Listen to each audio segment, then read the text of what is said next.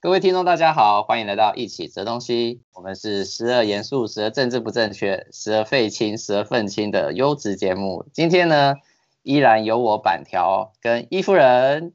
大家好，我是伊夫人。OK，今天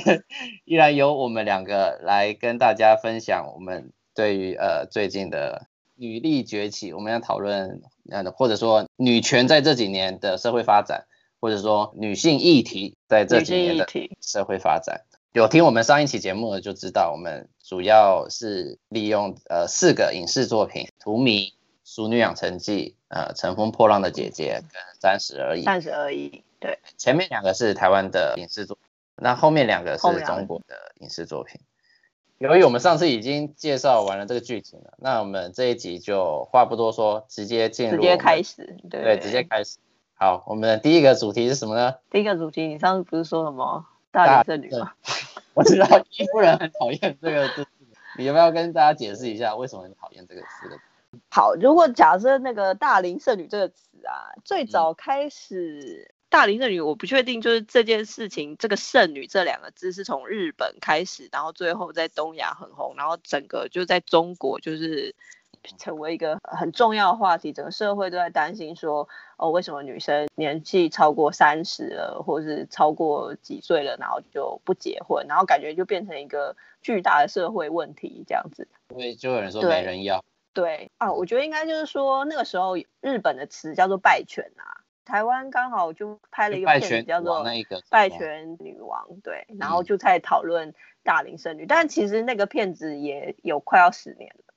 所以其实这个问题呢，可能十年前就有了。大家其实很早就开始担心，哦，女性为什么不结婚？那我说说我为什么不喜欢这个名字哦，因为其实看一些社会学相关的研究，就会发现说，假设这个是一个中国很在意的议题来说好了，在中国啊，基本上就是因为他们人口比例的，就是性别比的差异。就是在这个情况下，男性本来人数就已经比较多了。真正在这个排拒的情况下被退出，或者是说被排除在婚姻市场外的，反而是一些就是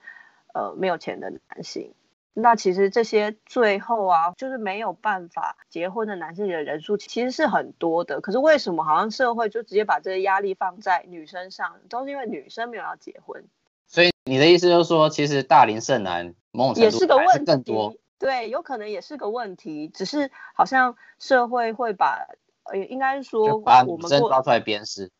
也不用说把女生抓出来鞭尸啦，就是我们以过去的研究来看，的确造成结婚率下降的原因，是因为现在的女性选择不结婚吗？或者是延后这个结婚的时间，婚的比例越来越高，哇，延后的比例越来越高了，嗯，所以才会让大家觉得好像说，哎，是不是大家都要结婚了？然后就是你知道国安问题、国安危机，现在社会大家很担心的少子化问题啊，或者是什么什么问题。过去的研究也有指出，就说其实是因为结婚率降低，而且结婚时间变晚了。那结婚时间变晚，相对就是女生还是有生理时钟的限制嘛。那你到了某一个年龄，你生育的可能性就降低的情况下，当然呃生子的数量就会少。我有观察到一个刻板印象啊、哦。我会叫他刻板印象是，当然我不是有数据考证的，所以好像是说，假设我们现在有两群人，一个叫大龄剩女，一个叫大龄剩男，好了，嗯，今天把大龄剩女单独抓出来讲，甚至有些人已经到了谴责的程度，好像是因为这些人是不想居多，嗯，大龄剩男好像是我很想，但是我找不到，真的有这个现象吗？就是这个现象。可能要分，我觉得男生可能也有觉得不想啊。我觉得在大龄剩女里面，真的是大部分的人是不想，还是说我找不到？找不到的也也有，不然这样先跟大家讲一下目前台湾的现况好了，我们就以台湾的数据来聊这件事情好了。就是我们根据内政部的统计啊，反正就是去年啊，我们结算出来，平均男性的初婚年龄是三十二点六。女性是三十点四，所以男生大概差两岁，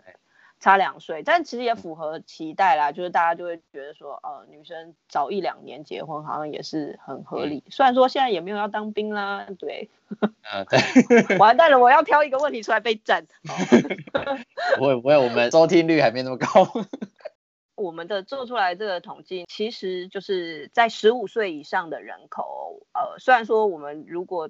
不会有人十五岁就结婚了，当然我们就以说十五岁以上是一个可以进入婚姻的这个年龄来看的话，男性未婚的比例是三十七点七，可是台湾女性未婚的比例是三十点九，其实男生未婚的比例也是比较高一点，那多了七个百分点。对，那这是十五岁以上的人口，那我们把它再限缩一点，我们把它限缩到二十五岁到三十九岁，这个在我们所谓的适婚年龄的人口里面，嗯，未婚的男性是百分之六十二点四，远高于女性的百分之四十九点三，所以你其实可以看到这个差异。啊、其实，所以真的，其实大龄剩男是比大龄剩女还多的。对，但我们的男性好像就不会被抓出来编，不知道为什么哎、欸。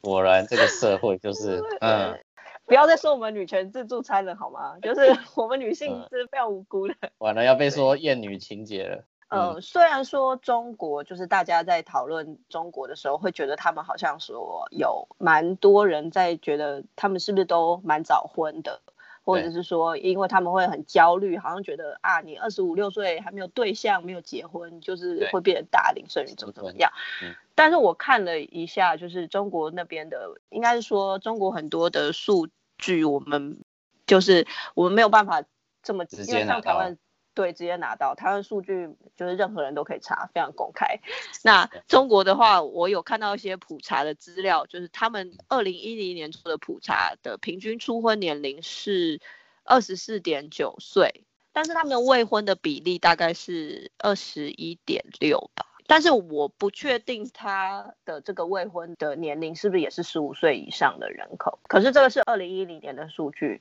但是比较近，十年前，对对，比较近一点的是二零一八年。可是因为我这个数据是我在其中一个研究中看到他的资料，但是我没有直接看到他原始的资料。他有写说，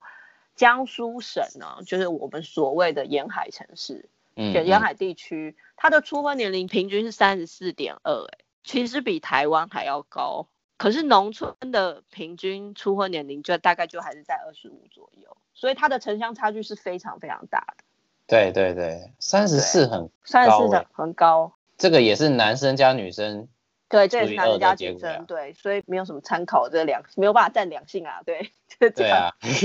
只是可以看一下，就是他们的城乡差距。城乡差距，他们其实有蛮明显的城乡差距，这样子。就是你刚刚讲到的，说为什么好像其实是女生不想结婚嘛，男生想结又找不到。我觉得应该是这个样子，就是过去好像变成说进入家庭是唯一的一个选项。女生年纪到了之后，或者是说父母啊，不管男生女生啊，双方的父母啊或者家长都会催啊，或者你自己也觉得好像你应该要结婚。对啊，你看在那个《淑女养成记》里面。如果大家有还有印象的话，当初陈嘉玲，他就觉得好像时间年纪到了，大家都结婚了，参加完一个，而且不只是这样，他的父母、他的妈妈、他的奶奶哦，奶奶那时候就觉得他悔婚是一件很丢脸的事情。对，可是因为我觉得像我们看到一些状况，就是大家在社会学的领域的讨论，会觉得说，比方说高等教育扩张啊。所以大家为了完成高等教育，那求学时间自然延长。可是这个求学时间的延长，不仅只是女性的求学时间延长，男生求学时间也延长。只是过去女生有机会念书的人不多，只是因为现在教育普及，男生跟女生都进入了学校，对，都念书，所以那结婚的年限自然会往后延。而过去我们的社会都比较倾向说成家立业嘛，先成家再立业。可是现在。我一这个社会，大家都社畜，钱赚的很少，又买不起房，大家就会觉得，对啊，大家一定就是先想说，不论有没有成家，我要先赚钱，我要先赚钱，对，对啊，我要先有成就，我要有足够的钱啊，我不然我没有足够钱，哪来的钱就是进入婚姻、结婚、结婚生小孩这样。对。这个对于婚姻的担心啊，我觉得不仅仅是来自女生，那我觉得有另外一部分也是来自男生。而且现在男生有很多人很担心，觉得说我们过去的社会，男性还是被期待要成为家庭经济的主要来源，所以他们就觉得我好像没有赚到人生第一桶金，我买不了那个房子。对，谁会要我？谁会要跟我结婚？即便他们交往很久，可能女方也没有觉得你一定要房子才要结婚，他们可以一起打拼啊。可是这个男生就觉得我还没准备好，我也没有很想要结。我觉得类似的现象在那个图米里面也有被反映到，就是进入家庭的那条线，她的老公独自的承担整个家庭的经济重担嘛，然后压力非常大嘛，就是因为他独自要承担这个东西，他的家庭关系开始变得不好，变很不好。我觉得这件事情就是，如果我们可以换另外一个角度想，如果当两方都可以共同承担这件事情的话，是否会不会更鼓励，就是让男生不要这么担心？你的意思是说，就是我们社会不要再那么的所谓的男主外女主内的这样子，就是性别的角色分工不要再这么明确，那不要再那么刻板。可能过去会觉得说啊，男主外女主内，所以女生结了婚就进入家庭，嗯、对事业上面呢你也没关系，嗯，反正你赚的钱也比男生少，对，所以你干脆殊不知赚的少的是整个社会的一个偏差的一个结果。所以，那女性就是可能我们父母那一辈蛮多的人就会觉得，与其要花钱请人来照顾这个小孩，那不如就女生放弃自己的工作，嗯、好像是母职为一个理所当然的家庭主要照顾者为女性是视为理所当然，就是好啊，那就是你，对啊，你就留下来照顾。那个我想日本应该更严重。对，可是近年来台湾的女生，就像我刚刚说的，获得了、嗯。因为教育的普及，男生女生都有获得受教育，男生女生都可以进入职场，都有赚钱的情况下，而且台湾其实在九零年代有推动一系列的我们所谓的妇女运动。好了，嗯嗯，夫妻在家庭中的，呃，应该就是说过去女性在家庭里面的保障其实很少的，就是所谓法不入家门。可是我觉得经过了九零年代妇女运动之后，嗯嗯，在民法上做了很多的修改，那女生就会觉得说好像比较有保障了。那我觉得整个社会除了女生觉得好像有保障以外，对整个社会的女性来说，她也可以有另外一种的，我觉得是性别角色的一些翻转吧。对啊，说白了就是名字已开啦，已知用火，女生也可以选总统这样子。对啊。应该就是我们会对于自身的在社会上的期待，就不是只有一个妈妈这个角色，对，大概是这样。但是有些人就会，也不是说谴责啦，就是有些人就会拿这个理由来说，你看就是因为这个样子，所以大部分女性就晚婚，那也就是因为女性晚婚，所以就是造成整个生育率就下降。当然，我们不是要说。哦，回到以前那个女性不要念书这这么夸张的一个现象，但是我们要怎么面对这个结果呢？譬如说讲一个例子好了，假设今天有一个女生，她念完学士，她想要念硕士，她甚至想要念博士。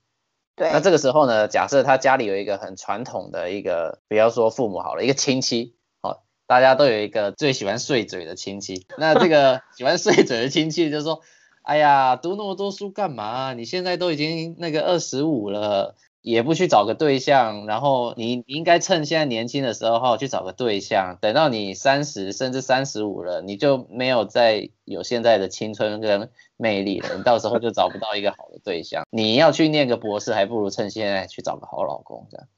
嗯，这个时候呢，我觉得，请问这时候要怎么办？这个时候就直接。单兵如何处置？这时候奉劝各位女性朋友，就跟他说：“干你屁事！” 不是，就跟他说：“这么喜欢结，那你再结啊。”他说：“我已经结了，你看我找到一个好老公。”我觉得我们在这里可能要讲一件，就是你刚刚提到这个亲戚提出来的这个状况，就是觉得说，好像女生学历很高，或者是。年纪很大了就找不到对象，其实这个状况是有发生在台湾社会的，像是呃台湾有一个社会学者叫做杨静丽，他们其实有在做一些婚姻配对的研究，他们发现台湾社会应该是说整个东亚社会啦，可能也许不仅是东亚社会，可能国外也是这个样子，只是现在国外比较没有这么严重而已，但东亚社会都有一个所谓婚姻梯度的一种婚配状态。婚姻梯度是梯形的梯吗？对，是梯子的梯，然后程度的度，哦、要讲一些学术上的专有智慧。但是其实它的最简单的就是不要上取下嫁啦，就是男生要找不管是经济地位或受女性女生不下对，然后女生你不要嫁给学历啊、经济能力啊或年龄啊比你低的人，然后男生不要娶那些就不要高攀啦、啊，就类似这个高攀女生这样。讲白了就是女性要找强者，男性要找弱者嘛，对，类似是这样子，对，就符合过去所谓的男主外女主内的这种期待，嗯，嗯就觉得女性不要。这么强，或者是说，至少就算你强，你要找一个比你更强的人，在这个状态。那假设如果遇到这种状况的话，就会遇到很现实的一个问题啊，女生越念越高，选项自然越来越少。那可是大家都忽略，还有另外一个就是，那没有钱、没有高学历的这些男生，也会是被排挤在外的人。对，那有些人就说，那所以他们就去找那个外籍新娘了呀。他们就是找外籍配偶，那最上面这个女生呢？我们去找外籍配偶，就会被人家说什么哈洋屌啊 之类的啊，哈洋长，哈洋长啊这种，嗯，对，就是哇，你这样一说，我们就会触及到所谓的厌女情节了。对，我们就一讲这个就要开始战，也不是啊，就是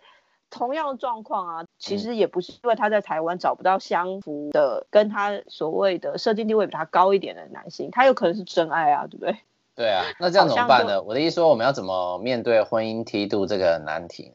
我自己会觉得说，我们应该就是要排除所谓的家庭性别角色分工，就像荼蘼那个状态一样啊，就是你好像一定要一个人在家里顾小孩，或者是说要放弃他所谓的事业成就，嗯，然后去成就一个家庭。那小孩谁雇啊？他们一定会这样问。现在状态就是有保姆请保姆雇，或者是现在有那个、啊、有育婴假。台湾的育婴假还没有多到可以。对，我觉得其实要能够实践育婴假的，可能也只有公部门比较有可能。当然有一些北欧国家做的更极致，这个育婴假有一部分一定要就是我限定你男性也要请，不然你就没有。你不要请也是可以，但是它有一部分是限定给男性的，就会变成说。哎，如果我请了，我就真的不用花钱。但政府就是让男生必须要投入在这个家庭角色上面。我觉得会有一个最大的问题来自于过去好像觉得我们对于家庭的付出、嗯、就可以聊到那个月薪交际这部分。我们在看在家庭内的家务劳动，它是一个没有钱的。进入工业化时代，我们很常用钱来衡量这个东西有多少产值。对对，对，出去工作有薪水嘛。有薪水有钱，可是，在家务劳动是、嗯，如果我们把这个小孩送出去给人雇，他就是要花钱。可是如果他自己，那凭什么家庭主妇没有钱呢、啊？没有拿钱，但是我们就会觉得，好像要衡量这个东西，就来自于他有没有钱。可是又会觉得说，这是自己的小孩啊。那就跟那个月薪娇妻一样，就是老公要固定付那个薪水给老婆。就是我觉得在台湾或或者在社会上会常常遇到的问题，就是。你要去跟先生拿这钱，大家还是会觉得好像拿人手短，或者是先生也没有觉得一定要。我觉得大家普遍的想法是，反正我们两个都是一起的，那我的钱就是你的钱，我的钱，那我的账户反正你都可以去领，那我凭什么还要特别给你一笔薪水？反正你都可以去拿了。但是大家却忽略了这件事情，就是这是在婚姻状况好的情况。嗯，当哪一天这个婚姻走不下去了怎么办？这个就打离婚官司啊，对，就只能打离婚官司，对。但是这个过去在家务中付出的人是没有存款的，他可能没有办法离开这段关系。还是说我们这个民法里面专门设计一个，就是怎么算总算钱劳动计划？对啊，然后你看你这样也方便人家打离婚官司的时候去算到底要给多少钱。对，可是因为大家都会觉得这个婚姻的结合其实是以情感上的结合，好像用一些契约的方式，好像很伤感情。嗯在婚姻梯度的这样的一个状况下，男生男不上去，女不下嫁，嗯、这件事情，会不会是女性一个很直觉的倾向呢？我有点想要去，也不是反省啦，就或者反问吧，就是这样子听起来虽然很不好，但是好像大家自然就这样做了啊，大家 也没有，或者讲难听点啊，身体很诚实啊，虽然嘴巴上这样讲。如果可以减少奋斗，谁不要呢？这样是这个意思吗？就是说，你还是会找说至少跟你差不多，或是不会离你太遥远的人。对，然后男性可能就会觉得，譬如说，男性好像会有一种想要照顾比我弱小的人。我觉得可能还有另外一个要考虑的点，就是比方说所谓的社会经济地位高的女性，好了，当她在想一件事情，就是如果我要进入婚姻和家庭，那。我们的社会还是期待他要做很多的家务劳动，进入家庭反而他要牺牲的事情很多。假设我找一个社会经地位比我差一点的人好了，可是我还是要面临，我还是要出去工作。对啊，所以你看他是不是就一定要找一个比他更厉害的人？就是我还是要出去工作，或者是说，可是我还是要照顾家庭，除非我找到这个男性的这个对象是可以去担负就是家务这部分的能力的情况下，就当家庭主妇嘛。当家庭主妇现在有，只是是少数。嗯嗯。但是我相信这个状况以后可能会有所反转，就是如果她这个状态是翻转的，可是我就觉得现在有些女生其实是非常担心说，好，我今天。能力很好，可是我要投入在家庭环境中，我还是要，就是比方说，我还是要付出，就是牺牲我一部分的工作上面的成就，去成就我的家庭。可是这个成就，这个家庭不是我的另外一半可以补上来的。那与其这个样子，我反而不要进入婚姻。我觉得在《三十而已》这部剧里面，可能有稍微反映到这个现象。王曼妮她这个角色，她原本是。卖奢侈品的一个销售员，然后她在这个过程中，她有遇到比她很厉害的，除了她第一个男朋友之外，所以她对她的第一个男朋友，她就觉得，哎，你都做不出什么事情来，最后我就跟你分手。但是她接下来遇到那些所谓的比较厉害的男性，她也没有找到适合她的对象，那她 最后就出国念书去了。我觉得这个角色会让我觉得他其实有一点过去所谓的门当户对这个状态，其实是应该找价值观跟自己相近一点的人。我们不要谈论婚姻里面的，比方说社会结构这些问题来说，你找一个跟你价值观相差过多的人，你也很难跟他聊天。所以我觉得他刚好反映了这两个事情，就是他在船上遇到那个富商。他遇到这个富商，他喜欢他，好像就不是跟价值观有关。他之后被这个富商骗嘛，所以他就离开。但是第二个就是你刚刚说的是价值观的问题。第二个就是他家乡的一个公务员主管吧，他就觉得他跟他价值观几乎就是三观不合，就是有落差的。虽然他曾经想要说服自己说，那我就这样子平淡的过一生就好了，就跟这个男的在一起。但他最后也觉得我们价值观实在是差太多了，他也就离开了这个他家乡的这个公务员主管。我觉得现在很多女生也是有能力可以赚钱，也不会说那么追求说他一定要超有钱，不会认为说我们一定要找一个真的要比我高很多的对象或者怎么样，跟我一样的也可以。差我一点点的也没有关系，我也不会觉得说我自己啦，不知道其他人，说不定有人还是觉得可以减少奋斗三十年，何乐而不为？对啊，可以减少奋斗很多年。可是我觉得，如果谈到婚姻的话，就这两个人要你跟对方的价值观是不是在同样一个平面上面的事情。但我觉得这个社会比较需要鼓励的情况，就是比方说李安跟他老婆的故事，大家应该要多拿出来讲一讲，这样吗？应该就是说，其实在这个的状况，女生也会担心说，好像是不是我很有钱，我还是要稍微注意一下，免得会伤及男生的自尊，会不会让别人觉得我老公都在吃软饭？为什么大家要有这种想法？我觉得女生可能也不要觉得说，就是男生，如果当你正在被另一半养的时候，那你可能就要觉得说，没错，就是这是我们两个共同的家，所以只是现在他在经济能力上面可以负担我多一点，那我可能在其他部分负担多一点，就是让这件事情变成合理，就不要女生也觉得啊，好像会被人家说我老公吃晚饭，也不要男生觉得、嗯嗯、哦，我的男性自尊受到打击。台湾社会过去有一些研究，就是我们以三个面向来看，一个是学历，一个是年龄，跟一个是经济能力。就是过去有一些非这个婚姻梯度结婚的对象，但是很少有三个都是女高男低的，就是至少女生的年龄比较大，她的学历跟经济能力都比男生差，然后或者是说哦，女生可能年纪比较大，可是经济能力也比男生好。但是女生的学历比较差，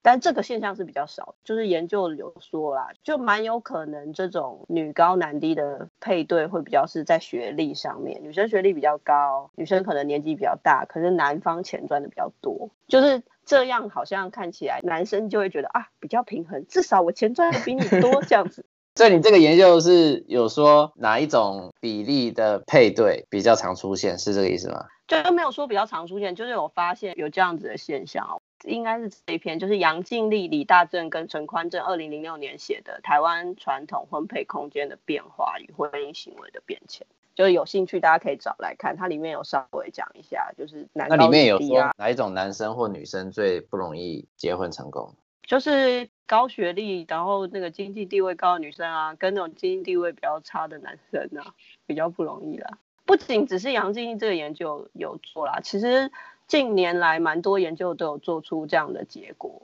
嗯、就是像中国地区也有，他们是专门做中国都会区哦，就我们不考虑农村。他就讲说，就是经济改革后的世代，具有大专以上教育程度的女性，进入婚姻的可能性比教育程度低的女性要低的许多。但是最大的问题来了，就是近年来中国女性教育程度提升，甚至超越男性，大专以上就是女生的。比例是比男生更多的，所以在这个女生要上嫁的这种婚配传统来说，其实对于这些有高学历的女生来说，其实是要形成婚姻是更加困难。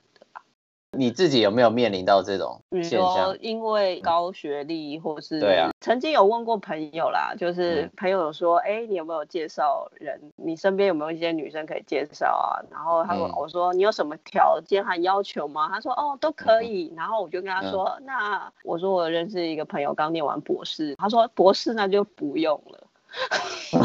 就不用。对，可能就是还是会有担心说啊，人家女生念那么高啊。完了，那我们怎么回应那个很烦人的亲戚啊？没有吧？那那个烦人亲戚他也说对了呀，他说你看念那么高干嘛？可是就是我们不能否认这个现实就是这么残酷，嗯、但是也是有很多女博士就嫁给男博士啊，或者其实也是会有一些人不是很在意啦。但其实我也很想要讲一件事情，就是如果真的有人觉得没有很想要进入婚姻的话，也不要觉得说好像是会期待你要进入婚姻就一定要进入婚姻啦。我觉得现在的女性会选择不进入婚姻，其实某一程度也是因为可能看到上一代在婚姻里面这个姻亲关系不是那么舒适的状态，或者说进入婚姻以后要承担太多的家务责任，那其实对自我实践上来说。你没有办法完成那么多自我实践的情况下，那我在做这样的选择之下，完成我自己想做的事情，我不结婚好像也没有关系啊，对，就会变成这样。对，但是，这个是一个很大的讨论啦，尤其从哲学的眼光来看，什么叫做自我实践？这种 paper 实在是汗牛充栋。嗯我觉得不如我们讨论一下《乘风破浪的姐姐》这个综艺节目好了。我觉得它某种程度回应到我们刚刚说的，就是女性自主是怎么一回事，或者说女性有没有也想要中年逐梦？我可能曾经有个女团梦，但是我在年轻的时候由于种种原因，我没有办法成团。我中年之后，我想要继续我年轻的女团梦，那我就想方设法的来完成我这个梦想。我只是觉得，就是真的有女团梦吗？就比方说像您这么会演戏的人，这么会演戏的人，有需要组女团吗？可能有吧。哎呀，假设有啦，我们先按照。我们先假设有。像我就是在看这个节目的时候，我就会觉得，虽然他有想要组女团梦的这个情况，可是他呈现出来的女性角色样貌都很单一。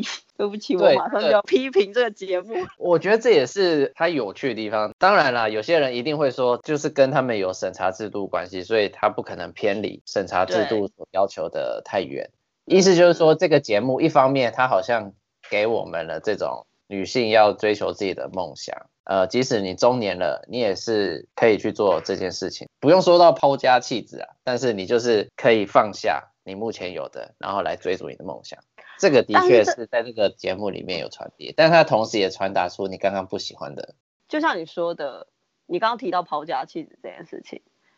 可是，在这个节目里面，就除了伊能静有比较明确的在讲她有小孩的这个部分，可是其他的人，即便他是有小孩的，或即便他是有家庭的，可是在这个样貌上来看，他们就是艺人。当然，艺人有特殊的身份，就是我们在看待一个艺人的时候，我们不会想到他其实也是一个妈妈，他其实也是一个妻子。的其他另外的角色。所以当他在做这个实践的时候，艺人是一个很特别的角色。不管他这个节目想要给一些正在工作的职场女性一些什么哦，我也可以拼搏，我也可以奋斗，或是我也可以闯出自己的一片天的情况下，嗯，大部分女性都还是会有家庭啊，就是我们不能够。很扁平的看待这件事情，就忽略了他背后必须要承担的那个责任义务啊。我觉得这个是不是普遍对于追求梦想的一个刻板印象，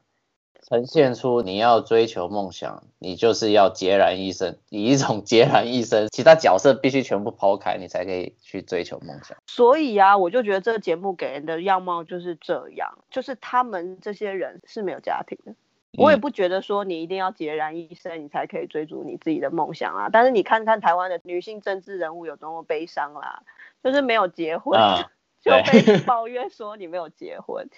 没错，或者是你没有生，没生过小孩，你没生过小孩，你怎么懂得婚育政策？很好，那好，今天年轻的女性立委要谈恋爱了，又说哦，你不务正业，一天到晚都在结婚生小孩谈恋爱，到底有什么问题？所以其实蔡英文不结婚被骂，赖然后那个谁用谈恋爱结婚也要被骂，生小孩也要被骂，好像男生都不用结婚，不用生小孩，对啊，没有家庭一样。这就是传达出我刚刚说的嘛，让大家觉得你要追逐梦想就是要牺牲，牺牲是理所当然。这个都是在每一个人，就是不论你是男生还是女生，每一个人在追求自己的梦想的时候，铁定会面临到的一个状况。但是如果我们把性别这个议题加进来之后，我们就会发现，因为男性被鼓励要去追求自己的梦想，所以对啊，比较容易。男性要被牺牲的东西就不会被讨论，比较少被讨论。女性就刚好颠倒，传统上女性不被鼓励去追求自己梦想，那因为不被鼓励，所以就会把很多你在追逐梦想这过程中铁定会付出的代价给放大，就呼应我们刚刚说的，一会又要你好好工作，一会又要你去乖乖生小孩，然后你生小孩又说你不好好工作，好像必须你要在两种角色中选择一个，就是你不能都要。我觉得很多职场女性可能会面临到问题是，我可能想要有一些事业的发展，可是公司里面的人会觉得说，哎，你有小孩，你可能会要顾你的小孩，嗯、就是我升迁的时候不会想到你。过去啦，我觉得现在当然社会上很多会有所改变，可是我觉得我们不能忽略，就是还是同工不同酬啊。去年英国就有做出男女两边到底同工不同酬的现象有多严重，平均差了百分之三。差了百分之三。我记得北欧国家他们有一个活动，就是好像找了某一天女生会少工作几个小时，做一个抗议的原因，抗议啦，倡议也是抗议，就是就跟罢工像是。对，类似像罢工，就是说我每年平均下来啦，我一天要多做多少个小时。可是我才拿到跟男生一样的钱，因为我只拿到这样的钱，所以我要少做这些时间。这不错哎、欸，就是一个倡议的方式去讲说，在阐述男女同工不同酬的情况。嗯、那我们就时间到了，你没有给我那么多钱，我就要离开了这个场域。但是我相信在台湾，马上就是公司就很当的说，好啊，那你们，那你明天不用来了。对对对对，我刚好找到理由把你支遣。所以很多时候，大家就是还是为了拿到薪水或者怎么样的情况下，想说哦，好，没有关系，继续做。或者有些女生的确在家庭上面，就像我们刚刚讲的性别角色分工这件事情，我觉得我们不能忽略这种结构性的因素。比方说，先生就是的确假设在同样相同的职位，不同的公司，好，男先生还是拿的比较多啊，太太就会被要求说，那你是不是牺牲一下？还是要你去下了班之后，哎，我的工作比较重要，或者我现在事业正在发展，嗯、所以还是下班你去接小孩，大概是这样。嗯，嗯，我觉得这一句话讲起来很轻松，其实听起来是很可怕，就是牺牲一下。听起来是很可怕。在说这句话的同时，两方都不知道到底什么被牺牲的。但是我觉得有可能最后牺牲的东西，甚至是这个婚姻，也可能都会被牺牲掉。对啊，福米又再一次展示了这个。它里面的婚姻危机来自于社会里面所赋予的性别的刻板社会分工。如果你要维护这个社会分工了，那你就会牺牲到你们两方的感情。可是我们来看三十而已那个顾家的这个角色啊，嗯、对，他就是一个完美为先生牺牲的人了。但是你就可以看到说，其实这个女生的能力很强，她却在这个上面上，她宁愿做一个大家所称赞的好妈妈的家庭主妇，就是成就先生的事业。可是最后，她并没有得到大家期待，或者是大部分人会希望美满的婚姻吧，就会让大家觉得说，她很努力了，她都已经做到这样了，可是最后的结局却不是。他想要的，当然啦，这个离婚，这个他先生因为最后不管是劈腿呢，或者是怎么样，当然看观影者来说会觉得这个是一个好的结局，就是离开一个没有那么忠诚的情感，其实也不是什么很差的选项啊。因为现在大家就会觉得也没有必要一定要留在婚姻里面嘛。可是对，好像他的付出并没有得到他所期待的啊。我想要讨论一下，就是为什么《乘风破浪的姐姐》她都只让女性观众来投票，是不是？某种程度上不这样子做就没有办法突破一种刻板印象呢？会不会是因为这个节目他认知到性别刻板印象或者这种厌女情节，会让他们没有办法真诚的去掌握住这一些乘风破浪的姐姐们，这些超过三十岁的艺人？他们所表现出来的东西，这个东西只有女性才看得懂。你会觉得说，如果都是男生，或者其中的男生，是都男生，就是如果选的男生，我们要想一个极端的情况，假如都是男生来投票，他们是不是就会投说，哦，这个比较正？对，就是什么要，所以我们就投，然后要怎么样之类的。啊，这个姐姐太老了，所以她的努力我们就看不到了，这样。对，我才不管你努力，我只是看你长得正不正，就这样子。的确啊，可能女性在观看女性的角度不一样，但是我觉得这某一程度也会变成说女性之间的，也不是说自我厌恶嘛，要是怎么样？这个女性表现的太像妈妈了，太像大妈，太像阿姨了，所以我们不喜欢她。这些可能是年轻的女性不希望看到的一个女性的样貌，或者不喜欢的女性角色，所以她可能即便她表演的程度很好，但是她因为她是实境节目。她在里面就是另外一个说教的女性，嗯、要把女生打回传统的那种。可是我也觉得她没有在里面有这么明显的说要叫女生要女生的样子，只是她表现出来就是那种比较传统女性的样貌的情况下，可能就会被当代的年轻的女性就会觉得那个样子是我们不喜欢。那这种算加强社会的厌女情节吗？伊夫人，你可以跟我们说一下厌女情节是什么意思吗？以不只是厌女这本书里面提到的，他所谓称之为厌女情节里面呢，其实就是一个在过去的父权社会，现在可能也是这样，就是父权社会体系下的一个奖惩机制，就是呢给予那些不遵守父权规范的女性惩罚，比方说你今天你没有要在家里好好当家庭主妇，然后我们就觉得。你就是想要有所表现啊，然后或者是说给予那些遵守规矩的女生一些奖励，然后拉拢这些所谓乖乖的女生，让他们也来讨厌那些不遵守父权规范的女性。就像过去很多人会说到那种婆媳啊，就是为什么婆婆要为难媳妇啊，或者是说其实最压迫女性的人其实是另外一个女性，女就是她希望你再回到这个传统的性别角色架构里面。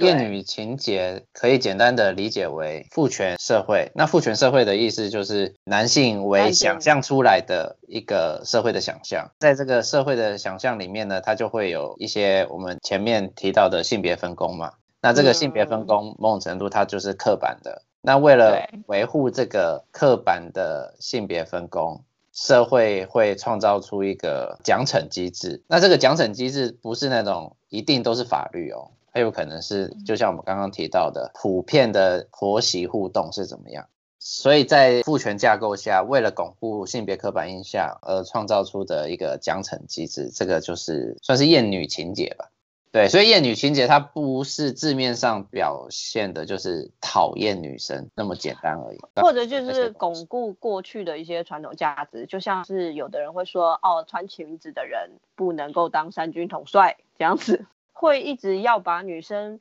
放回原本的所谓男主外女主内，或者是过去大家会觉得一些角色的情况，所以他希望女生还是可以哦回到家庭，嗯，然后不要出来秃头，就是觉得你结婚了，就是过去我妈也是这样啊，她也会在家里带小孩啊，对啊，我妈也做很多事啊，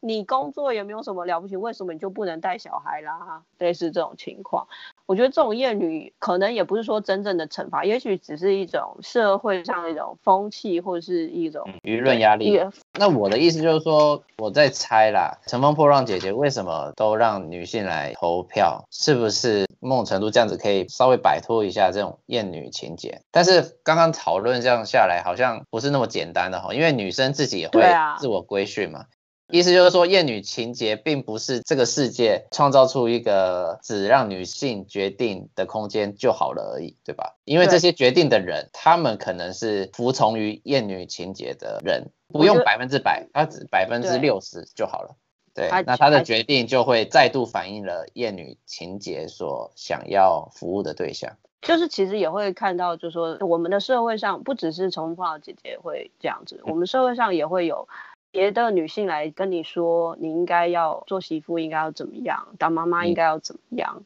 好像当女儿应该要怎么样的？当女儿应该要怎么样？就是尤其是身为妈妈这个角色，我觉得，因为我没有生小孩啊，我可能没有办法完全的体会。嗯、但就很多妈妈朋友的经验来说，就好像你推一个小孩在街上走，全世界人都可以来指点你啊，他哭了。嗯嗯一定是没有吃饱，他可能尿裤子，或者怎么样，嗯、或者是说在大众上，一个小孩哭了，嗯、连女性或者是身边的男性也会觉得说啊，妈妈又不会带小孩啊，就放他一直哭啊，嗯、这样子，对，就是所有的人都会来给这个妈妈一个指教。我们说要说她是厌女吗？好像也不完全是厌女，可是感觉就好像成为是说。这个角色在社会上是很低落的吗？还是说，就是所有人都可以来跟你说，你应该要怎么样当一个妈妈？对，我觉得这可能是另外一个问题啦。嗯，因为我们最后讨论到的是女性自主嘛，然后有点像是说《乘风破浪姐姐》，其实她算是提出很多很新颖的东西。第一个，它就是三十岁以上的人来完成女团实境秀；第二个，就是它是允许女性观众来投票。那这些新颖的东西都会让观看的觉得，尤其是中国的观众，他可能就会觉得，哇，这个可能是一个女权上面很大的突破，然后特别替女性而服务的这个东西。但如果我们把刚刚厌女情节这些讨论呃纳进来的话，其实是还有很多东西都必须去克服，而不是那么简单的。像你会觉得它是一个女团实境秀，让女生完成自己的梦想或什么之类的。可是对我来看，身为一个女性，我会觉得她希望把这些不同年龄的女性都扁平化，变成同样一种样貌。她的想法对，在规训就是女生应该要怎么样？你好像就是要瘦，要能够跳舞，像年轻的女生一样。但我相信女生是应该要有不同的样貌的。对，就是即便他有一点年纪了，那又如何？他有皱纹了，那又如何？他跳舞没有像以前那么好看了。就是女生的样貌应该是多元的，而不是说女生的样貌就是说成为女团的那个情况。当然，我也相信有一些年纪资深的姐姐们也很会跳舞，也可能做到很厉害的动作。可是就像是台湾有一些 YouTube 影片，就会找一些阿妈来跳舞，她们也很厉害，没错。可是。这个节目让我看到的不是只有这样，就是我想他可能可以做的更多，比方说我们可以开发不同样貌的女性形态，而不是所有人都要塞进一个年轻女孩子的样子，要那样子的唱跳这样子。好啦，这是我对这个节目的批评。你有看到好的地方？可以，很好，我们要把优缺点说出来了。好，那以上就是我们今天对于女力崛起的讨论。那我们大概跟大家提到了什么叫做大龄剩女。那这个大龄剩女她背后的社会现象其实是很复杂的，婚姻梯度如何影响到大龄剩女这个现象。然后我们也讨论了女性在当代社会跟家庭分工所扮演的一个重要的角色。基本上，当代女性面临到的重要的一个算是困境吧，就是社会已经鼓励你出。去做生涯的规划，或者所谓的追求你自己的梦想，但是这个社会还是不停的要求你在这个家庭里面要尽你女性的义务。对，啊难听一点就是这个样子，这样子的一个状况，在那个日剧《逃跑可耻却很有用》或者《月薪娇妻》里面，很有趣的算给大家看，说，哎，如果女性要在家庭里面当家庭主妇的话，她的薪水大概多少？嗯、所以，我们以后 甚至可以思考，我们是不是要把这种付钱给家庭主妇这件事情，实际上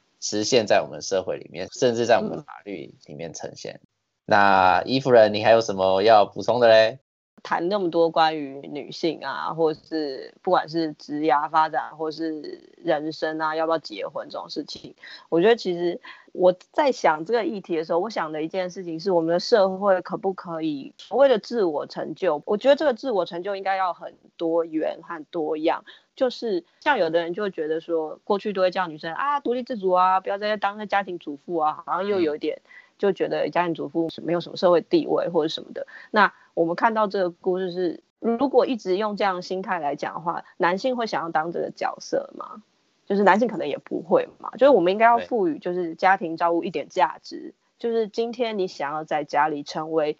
我们不要讲家庭主妇，好像就是只有妈妈可以做，或者不管你要做家庭主妇或是主夫，就是你要成为主要的家务劳动者的时候，我们能不能给他们一点鼓励，让这件事情是变成有价值的，或者是说，就是让男性在要选择当这个工作的时候，就这来作为他人生的成就的时候，我把我这个小孩照顾好，我把我家顾好，也是值得被鼓励的。这是对男性的部分，那当然对女性的部分是，我会期待我们社会会变成是一个，我今天要结婚，我今天不结婚，没有什么所谓剩不剩下来的这个状况，那就是一个选择，就是只是在这个现阶，或者是说只要同居也好，就是可能这个是现阶段对我来说是我觉得最舒服的一种状态。我们的社会能不能给予女性这样的一个包容和空间，让她可以选择自己。想要做的事情，那当然啦。对于那些想要追求自己事业发展啊，然后或者是想要追求学业发展的人，可能真的会、嗯、的确会面临到，因为你生育年龄有限嘛。对，那就开放人工生殖吧，就是对啊，希望可以社会可以推动这件事情，让那些不想要进入婚姻却想要生小孩的人，说不定也可以解决少子化问题哦。对，而且自然组加油一点嘛，赶快开发人工子宫啊。让男生也可以生小孩，对呀、啊，就不要把负担加在女性上面嘛。你不要因为自己是那个废柴文主，就一直把这些社会责任加注在理工 科。哎、欸，我们这社会给这群人多少钱？他你看他们给我们什么？真的是哈。然后到时候要被占文主不意外。嗯，对，大概就是我对于就是今天这个节目的一些想法啦。呃，听完我们今天的讨论之后，欢迎大家来跟我们继续交流分享。对，对那如果要编的话，就编小力一点，就是我们玻璃心。没关系，你可以编我编大力一点，没关系。反正文主就是要来战哦。当然，我们要谢谢那个伊夫人来呃参加我们一起折东西这一次的邀约。那期待就是要来翻转，充满那个一男二臭 的一个节目，也希望伊夫人可以带给我们这个节目多一点人气。我们最近就是遇到了那个发展瓶颈，那希望大家喜欢我们这两集的讨论。好，那我们就下礼拜见喽，拜拜。拜拜。